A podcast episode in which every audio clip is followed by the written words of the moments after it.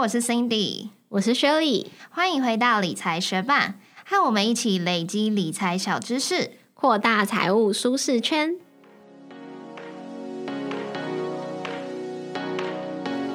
在节目开始之前，我们要来念一则学伴在 Apple Podcast 的留言，他的名字叫做陈迪迪，他说：“我是新伙伴，是透过搜寻单集找到的，加油！想知道更多理财名词的差异和应用。”感谢这位陈弟弟到 Apple Podcast 为我们留下五颗星。其实过去的节目我们也介绍了蛮多理财名词的，如果有想要知道，但是我们还没有介绍过的话，欢迎你到 Instagram 私讯我们。也谢谢你的收听，节目准备开始喽。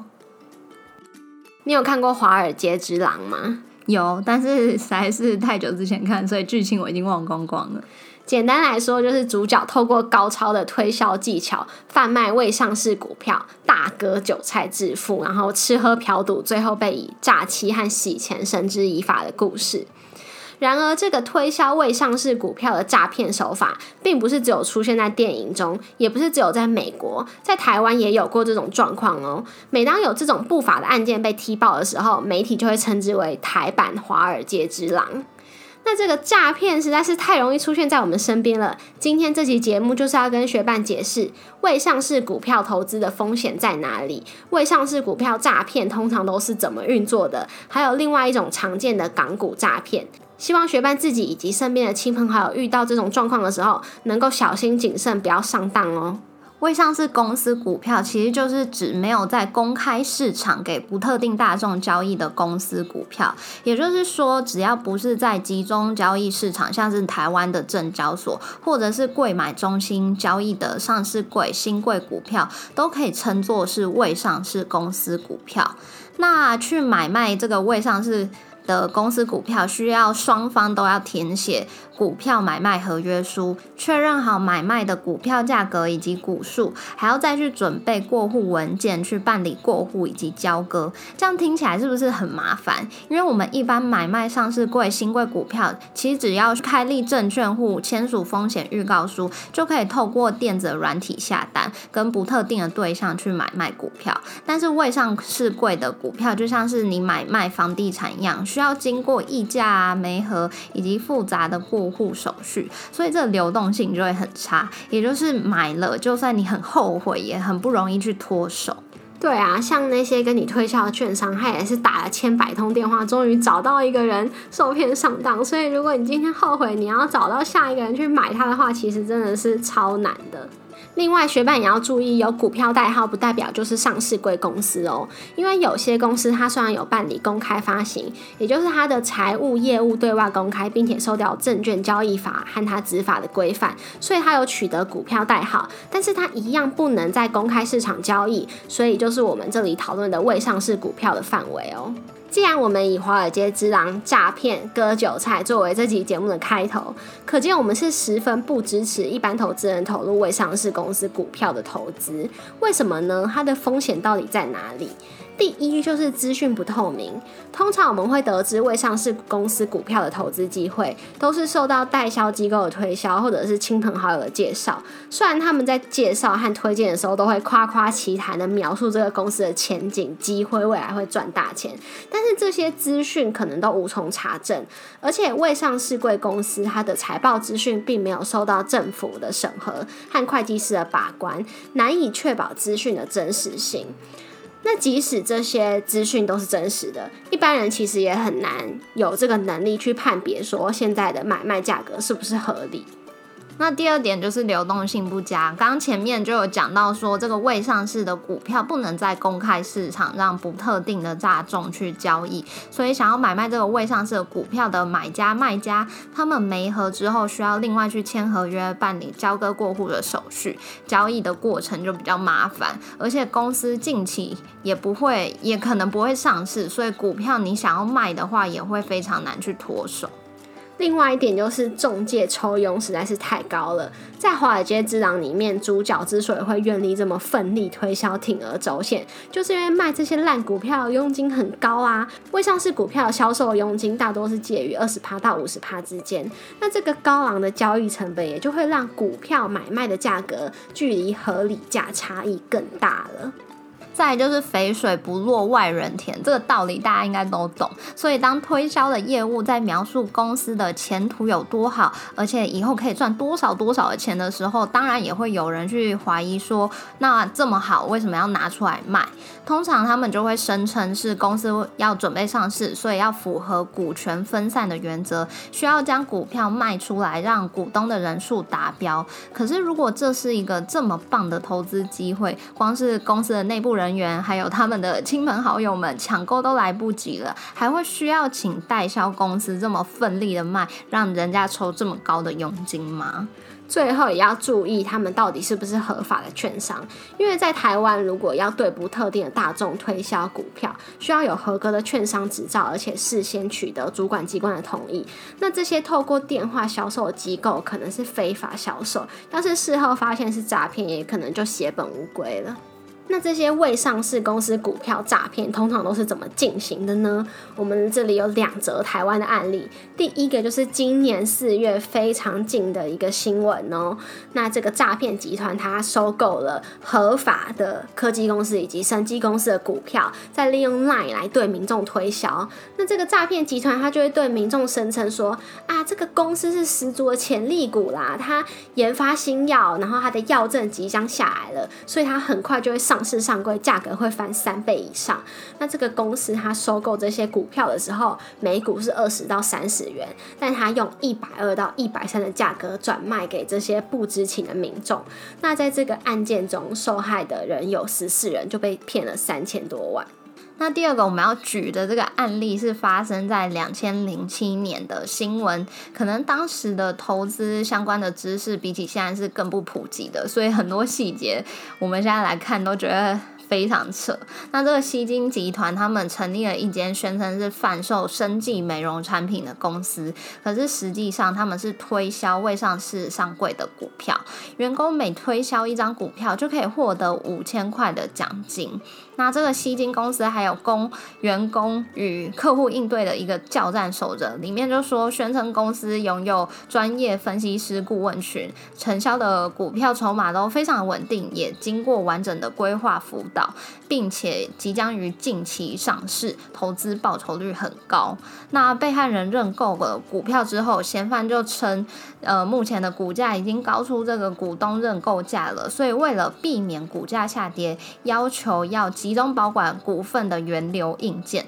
日后才会统一发放。那这样才不会去影响到股东权益，就用这借口来让投资的民众迟迟无法过户。最后民众就发现了异状，向公司。询问嘛，可是嫌犯就把这个责任推给离职的员工，最后这个诈骗集团吸金超过两千万，依涉嫌诈欺啊、伪造文书等等各种罪名移送侦办。我们之前有介绍过庞氏骗局，它跟未上市股票投资虽然诈骗的手法不一样，但都是透过不合理的高投报来吸引民众，然后透过不常见、不公开的过程交易。当有这个状况的时候，投资人就要特别小心哦。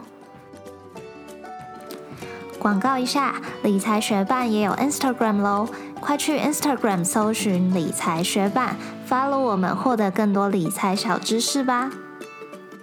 但有些人可能会去想说，公司也不是一成立就上市，所以所有的未上市股票都不能去投资吗？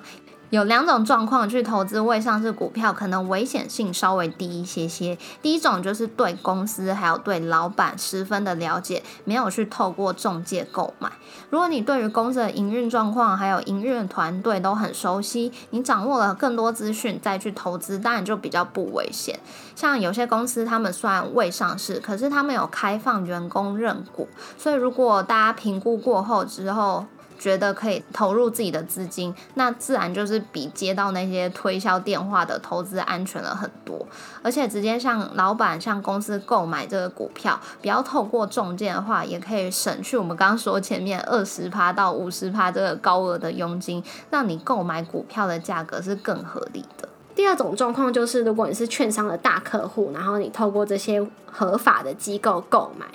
因为国内的大型券商拥有执照，经过申请合可后，也可以承销未上市的股票。但是我们刚刚已经有讲到“肥水不落外人田”的道理。如果这真的是一笔有可观获利机会的投资，一定是事先得知消息的亲朋好友先买。再来就是高资产的大客户，一般人真的很难人在家中坐好康掉下来。总而言之，未上市股票，一般人还是不要乱买比较好。那另一项学霸也可能听过的股票诈骗，就是港股的仙股投资。简单来说，就是骗你去买一些股本小、股价又低、可以容易被操作的香港的鸡蛋水饺股。等你傻傻的买进之后，再把你套牢在高点，因为港股是没有涨跌幅限制的，所以如果它一天跌个八十趴、九十趴也是会发生的。那这个仙股诈骗的 SOP 是先透过 Line 或者是 Telegram。装作是专业的分析师或者是正妹投资人来接近你，然后他就会开始对你分享一些国际的股市资讯，加上嘘寒问暖，甚至对你略施小利，报一些名牌，先让你获利，取得你的信任。再来，他们就开始推荐你那些号称会变成标股的港股，给予你大幅的获利目标，可能是三十趴以上。那要让你买进，还会不断的确认你有没有上钩，然后确认你买进的张数，甚至要求你发成交记录的截图。因为他只要取得交易的截图，他确认这个肥羊已经上钩之后，诈骗的人就可以得到二十趴到三十趴的佣金。嗯，那等最后有确认你买进之后，就赶快快速的卖出他们的部位，把你套牢在高点，让你求助无门。所以，如果大家有加入一些投资讨论的 Line 或是 Telegram 的群组，虽然群组经营者可能他本身的投资观念还有他分享资讯都是很正派的，可是难免还是会吸引到很多诈骗集团潜伏在内，找寻机会对那些投资观念还不是很完整或者是贪。念太多的投资人下手，所以如果大家收到这样的讯息，请你先冷静，想清楚，想说这种好康的事情怎么会突然降临在我身上，或者是这个正妹这么正，怎么会突然来找我讲话，实在是不合理，千万不要受骗上当哦。对，最后就是说，那些好的不像是真的的东西，通常就不是真的。那我们今天跟学伴分享了一些常见的股票诈骗手法，希望学伴们都可以避开这些陷阱，也可以分享这集给你关心的亲朋好友哦。那一般人的投资最好就是及早开始，长期稳定的获利，不要等到年纪一大把的时候，就发现身边的同龄人已经靠投资赚了不少钱，就突然心慌慌，想要抓住一些可以短时间获取高获利的机会，这样就很容易承受过大的风险。所以这集节目除了知道要避免未上市股票投资，还有香港的仙股之外，也欢迎你去复习我们第三十四集介绍的庞氏。骗局，避开这些庞氏骗局，守住你的辛苦钱哦。谢谢你在忙碌的生活中愿意播出时间来和我们一起学习。如果你愿意支持我们继续把理财学班做得更好，邀请你在 Apple Podcast 帮我们打新留言，让这个节目被更多人听见。同时也欢迎你到 Instagram 搜寻理财学伴，找到我们来跟我们聊聊哦。如果你的身边有想一起学习投资理财的朋友，欢迎你将理财学伴分享给他们。我们的网站上有文字版的整理，想要收藏或是回顾，都欢迎你上去看看。网址是 moneymate 点 space 斜线未上市股票，拼法是 m o n e y m a t e 点 s p a c e 斜线未上市股票。也可以从节目的简介中找到网址。哦，理财学霸，我们下次见，拜。因为上一拜我就从乡下回来，就是我平常上班会住的家里之后，我们今天就终于是暌违一个多月一起录音了。对，但是因为我们远距录音的时候都是用线上录音软体，然后我们一起录音的时候是用 Garage Band。那我们现在对于这界面已经超陌生。就我们之前有提到说，我们终于有两只麦克风可以一人用一只，可是我们今天就是怎么设也设不好，就是怎么同时用两只麦克风录音。其实也没有设不好，就后来有换我的电脑，不是设好了之后，我们就发现录音怎么会有一直嗡嗡嗡嗡嗡嗡的声音，然后就想说，哎。是不是某只麦克风出了问题，所以就先拔掉一只，然后用另外一只试试看，然后又觉得说，哎，是不是收音的问题，或者是这个喇叭的问题什么的，反正就试了各种方式，最后发现我们坐着录音的地方就是一块风水宝地，就是坐在那，然后在这个小房间中录音，就是会有嗡嗡嗡的声音，所以其实我们只要换一个地方就好了。对，所以我们本来想说这集可以录很快，就搞了超久，然后换了换了一个个小时，对，但是换了一个地方之后就好了，对啊，就是瞎忙的一个小时。真的，而且好热。